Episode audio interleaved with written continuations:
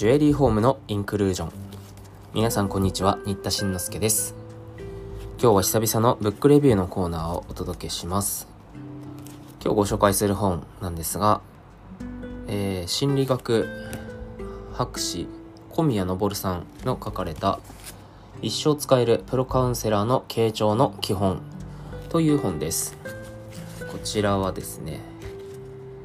総合法令出版株式会社から2020年に出た本です。まあ、要するに傾聴の本ですね。傾聴、皆さんできてますか？えー、私は弁護士として法律相談を受けたり、えー、いろんな方と接する、いろんな方のお話をね、聞く機会が多くてですね、結構関心が高いテーマではあるんですよ。別にカウンセラーではないんですけれども、そういう要素って必要かなとまあ、思い出せば若手の頃ですね。やっぱり傾聴というものが分かってなかった。でその人の悩みとか気持ちに寄り添うっていうことがいまいち分かってなくて法律相談っていうのはこう質問に対して法律上こうなってますよって答えるっていうね。それが仕事だっていうふうに思っててまあ特に意向に添えない場合ですよね。その要求は法律上認められないと思いますよって言わなきゃいけない時ってあるしそれをあのできますよなんて安請け負いするのはいけないんですけれども。とはいえですね、意に沿わない時とか、特に、こう、まずお気持ち分かりますっていう、その共感の、こう、姿勢っていうんですかね。それがなくてですね、収集時代とか研修があるんですけれども、こう痛い思いをした経験などもあります。で、ジュリーの皆さん聞いてくださってると思うんで、接客でもそうですよね。まあ、例えば、先日あの、母が亡くなってあの、相続でこの、例えばサンゴの指輪を受け継いだんだけれども、これをちょっとリフォームしたいんです。という相談来たとします。あ、それでしたらこちら、あの、こういうメニューがございます。18金ですといくらとかって、やるのがもしかしたら有能で効率の良いスタッフなのかもしれないけど、おいおいちょっと待てって、ね、思いますよね、今の接客聞いてて。こうまずこうお悔やみの感じというかね。別に仰々しくしなくていいんですけどちょっとこう眉間にしわ寄せてあそうなんですね。ってこう短くてもいいから挟んでもらうだけでこうあこのスタッフ私の気持ちも共感してくれてるなっていう感じがこうするじゃないですか。うん。ついねこう忙しかったりとかまあ、お客様が急いでる様子だったら別に、まあ、それでもさっきのようなね、短時間でこう、表情の、表情とか声のトーンとかで共感を示すってことができますし、えー、まあ、そういう、なんて言うんでしょうね、部分ですよね。で、この本ではですね、そういう傾聴に必要な知識や技術が詰まっているということなんですよ。で大きく5章6 5, 5章立てですね。章立ては。えー、1章が傾聴の基本。2章私たちの心の成り立ち。で3章が傾聴に必要な3つの特徴。で4章で傾聴の仕方。5章で難しい場面の対応。というような構成になってます。一番必要なのが4章の傾聴の仕方。だしこの本を手に取ってる時点で、あのー、そういう傾聴が必要だと思ってるし、傾聴の仕方が学びたいと思ってる人が読み始めるので、私の個人的な感想としてはちょっと4章までが長かったなっていう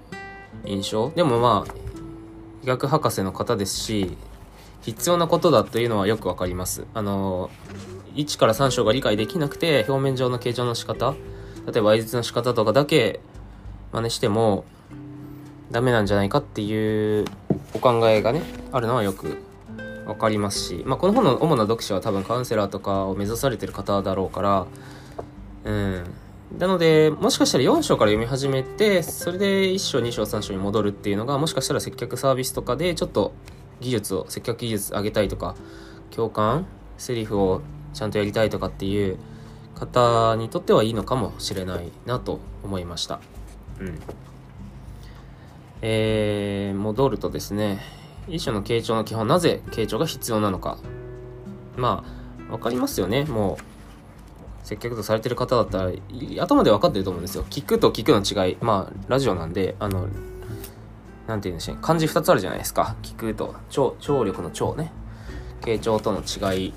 うん。なんか人の話聞けてますって皆さん思ってると思うんですけど、こう、接客ロープレとかで人の接客とかを見てたり、自分の接客を録画してみたりすると、やっぱり、あ、そうなんですねって言って終わっちゃってたり。で、その、なんて言うんでしょうね。表面上はオウム返しできてる。あ、サンゴのリフォームお考えなんですね。うん、オウム返しはできてる。でもそれって共感とはちょっと違う、傾聴とはちょっと違うかな、とは思うんですよね。うん。自分の考えとは違う場合だったとしてもね、そういうお気持ちなんですねっていうところの、こう、理解が示せるといいなというふうに思いました。で、2章が私たちの心の成り立ち。うん。こういう潜在意識や衝動がね、奥底にあるよっていうのを分かった上で、なんでこの人こんなこと言うんだろうっていうのをこう想像してみるっていうのは我々の日常生活や仕事でも大事かもしれないですね。うん。逆に言うとクレームでもそうかもしれない。あの、自己肯定感が足りない方がね、威張り散らしてみたりとかするっていうのは私も経験上見たことがあるし、うん。で、この章の中では自己実現を求める衝動、あと無条件の愛を求める衝動、えー、そして自分を表現したいと求める衝動、一方で変わりたくないという衝動などが紹介されて心の傷つきと癒しについて理解するというのが丁寧に書かれてます。実例などを踏まえてね。うんと、医学的な方なんで結構重たいケースが多かったりするので我々はそこまでの事案に踏み込むことはまずないかなと思うんです。自殺問題だとかいじめ問題だとか、こうね、虐待問題とかに向き合うっていうのはあまり正面切ってやるっていうのはむしろやっちゃいけないと思うんですけども、まあ、接客の中でもね、相続や、まあ、離婚や、いろんな人生の局面でジュエリーのお仕事関わることあると思いますので、そういうところでね、こう、なるべく、まあ、気持ちに寄り添った接客ができると、こう、喜んで、満足度が高い接客になるんじゃないですかね。で、3章、話し手のことを共感的に理解する。傾聴とは共感的な人間関係を提供することであるというお話が登場します。まあ話をしてね、あなたと話したらなんか気持ちが楽になったわって言って帰ってもらうっていうのは、すごくこう、リピート顧客、またあなたと話したいから来ましたっていうようなね、再来店があったりすると嬉しいですし、まあ長期的なブランドロイヤリティにつながるんじゃないでしょうかね。うん。特にこう、最近の時代は、まあコロナ後とはいえ、こう、小規模なね、トランクショーであったりとか、プライベートなイベントこう合同店って言っても小さなもの大きなショーとかに出るんじゃなくて自分たちで自主的に場所を借りてやるみたいなそういうコミュニケーションを重視するイベントが増えてきてるしそういう場ではですねやっぱり顧客様のこう状況とかに合わせたコーディネート提案とか、うん、そういうのができると信頼度が上がっていくんじゃないですかね。えー、そのままの話し手を受容するなかなかできないですよね。こうあと自分の心に素直であること。うん傾聴してると自分の方のね心の傷も刺激することがあるよっていうそういうのをちゃんと理解した上でやりましょうねっていうようなことも書かれてました。でいよいよ第4章傾聴の仕方ですね。傾聴技法の基礎というお話です。うん。まあ自分がねちゃんとリラックスした状態で、えー、ドンと構えられるかどうかあなたに関心があります。あなたを受け入れる準備がありますっていう態度で臨まないとね話しやすい、えー、やの場にはならないですからね。でうなずきや相づちのバリエーション。うん。うんうんとか、はい、ええとか、そうかそうかとか、ほうほう、わかるわかる、なるほど、など、いろんなバリエーションでね、こうやってあげましょうと。で、話、話して、話してくれた方の応答を理解してるよ、あなたのことを理解してるよっていう応答ですよね。まあ、一番簡単なのはオウム返しなんですけれども、オウム返しって一言言っても奥が深いなと思ったりします。例えばこの本にいくつか例があるんですけど、えー、ある相談者の方、どうして俺があんなに理不尽な言われ方をしなきゃいけないのかわからないよ。まあよくありそうですよね。居酒屋とかでもそういうトークありそうです。で、聞き手が、理不尽な言われ方をして本当に嫌だったんだね。うん、なるほど。こういうのを言われると、ああ、分かってくれてるなって感じしますかね。このオウム返しをしろって言って本当にオウム返ししたらいいってわけじゃないじゃないですか。うん、なんて言うんでしょう。どうしてあんなに理不尽な言い方をしなければいいのかわからないんですね。で、オウム返ししても意味がないわけで、まあ、要するにポイントとなるような部分とか、要点の部分、気持ちの部分とかを寄り添うよっていうことなんですかね。うん。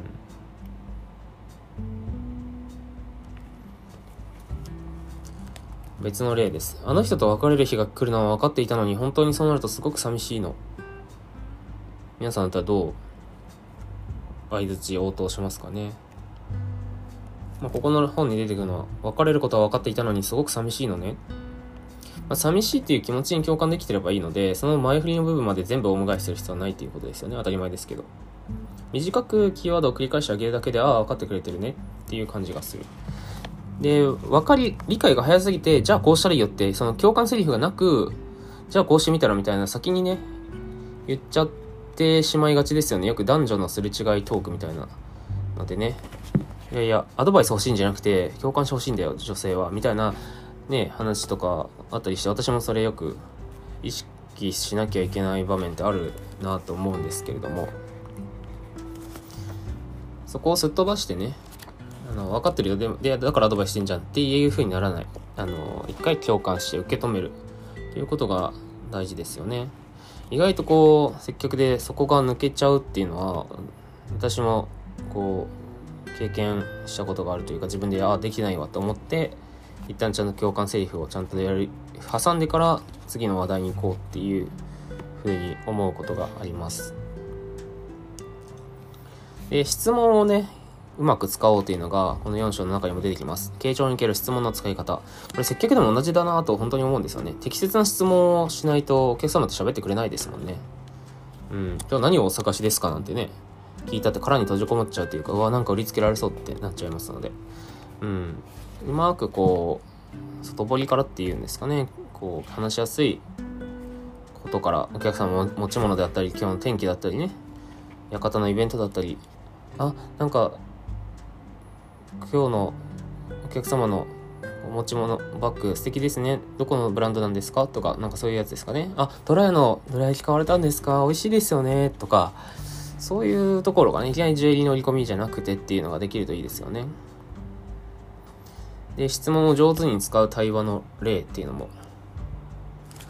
ああ、これ面白いな。あの、確かに質問をしましょうってやるじゃないですか。接客研修とかで。で、若手の方と一緒にやったりすることは私もあるんですけれども、なんか尋問っぽくなっちゃう時ってありません？こう質問ばっかり矢継ぎ早にあげて、いやいや、うざいよ、それはっていう。入店直後、ファーストアプローチの次ぐらいにもういきなり質問攻めみたいな。これはうざいんですよね。例えば、ここの本の中で尋問になっちゃってる例。今年大きな地震にあったんですよ。いつですか ?3 月です。どこですか？茨城です。震度はいくつだったんですか ?5 ぐらいです。へえ、てんてんてん。これは、どう、何がダメだったんですかね。うん、尋問っぽくなっちゃってる。うん。知りたいことを質問してしまってるだけ共感セリフがないんですよね。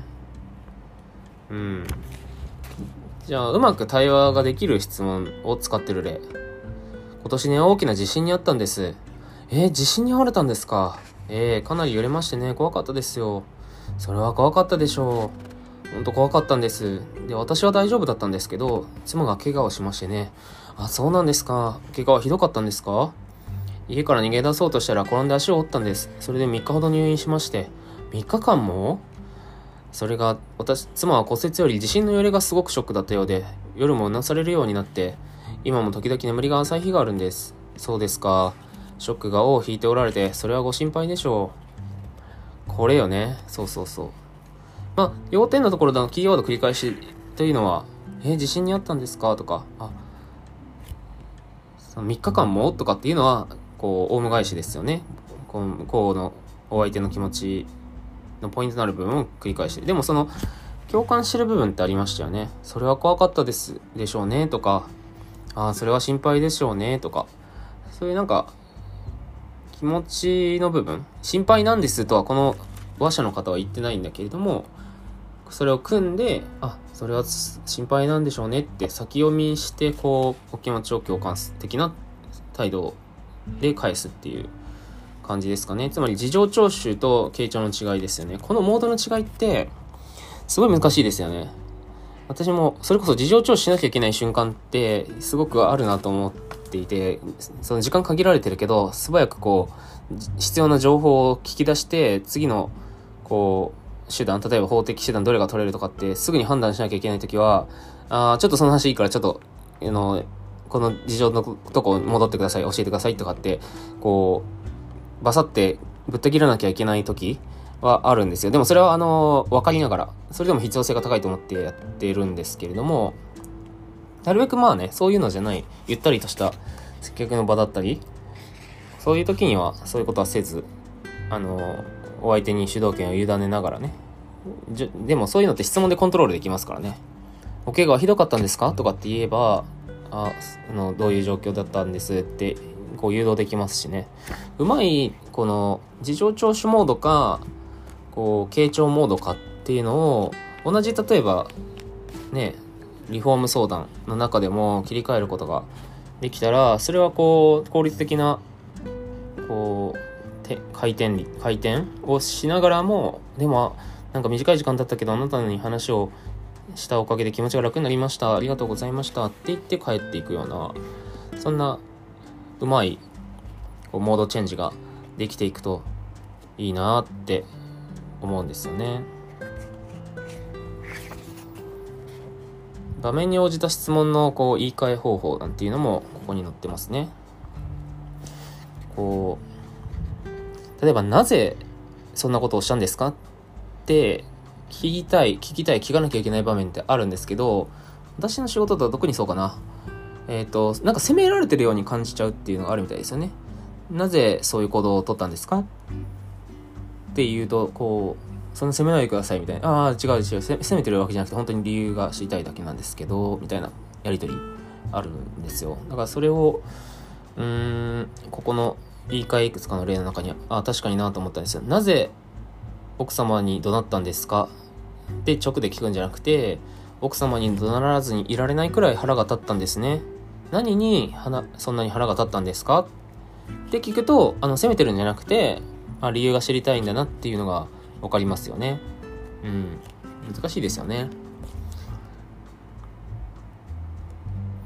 育児とかもそうかもしれないですねなぜなんで泣いてんのって怒られてるみたいですよね、泣いてることに対して。ああ、本当に悲しいんだね。何がそんなに悲しいの？いやー、こういう風にね、言えたらいいですよね。うん。はい。というような、第4章が一番やっぱり重要だし、まあ、まず一回第4章から読んでいただくだけでも、接客や普段のね、サービス、あのー、接遇に生きるかもしれない。でもまあ必要なことなんで1から3章もしっかりあの後から戻って読んでいただくと人間心理のこととかもしっかり分かって、えー、いいかなと。表面上のテキテクニックだけではやっぱりダメだと思いますので、えー、最後の第5章は難しい場面の対応ですね。沈黙が生まれた場合どうすればいいのとか話し手が本音を話してないなと思う時。えー、あとはこう相手を変えたいと思ってしまう時とかね。対話が進まない時。まあ何かすれ違い起きてたりね。殻に閉じこもってたり本音言ってなかったり何かあるんですよね。あとこいつが明らかわがまま言ってるなと思っちゃったりしてこっちがイライラしてくる時もありますよね。でも相手を変えようと思わなくていいみたいな話も出てきます。うん。このようにですね、あの、聞く技術、まあ、聞く技術、インタビュアーの方とか、アナウンサーの本方とかが有名な本をいくつか出していますけど、うん、我々は、ね、J リンプロとして、より、こう、インタビュアーとはちょっと違いますもんね。その、傾聴的な技術を持って、よりお客様のニーズないしはその奥にあるウォンツに合った提案が、お客様も持っても見なかったような提案で、ああ、本当は私はそれを求めたのかもしれない。求めてたのかもしれないです。気づかせてくれてありがとうございます。みたいな提案ができたら素晴らしいですもんね。そういうふうに目指したいという方はぜひチェックしてみてください。今日ご紹介した本は、えー、小宮昇さん、心理学博士、一生使えるプロカウンセラーの傾聴の基本という本でした。それではまた次回お耳にかかります。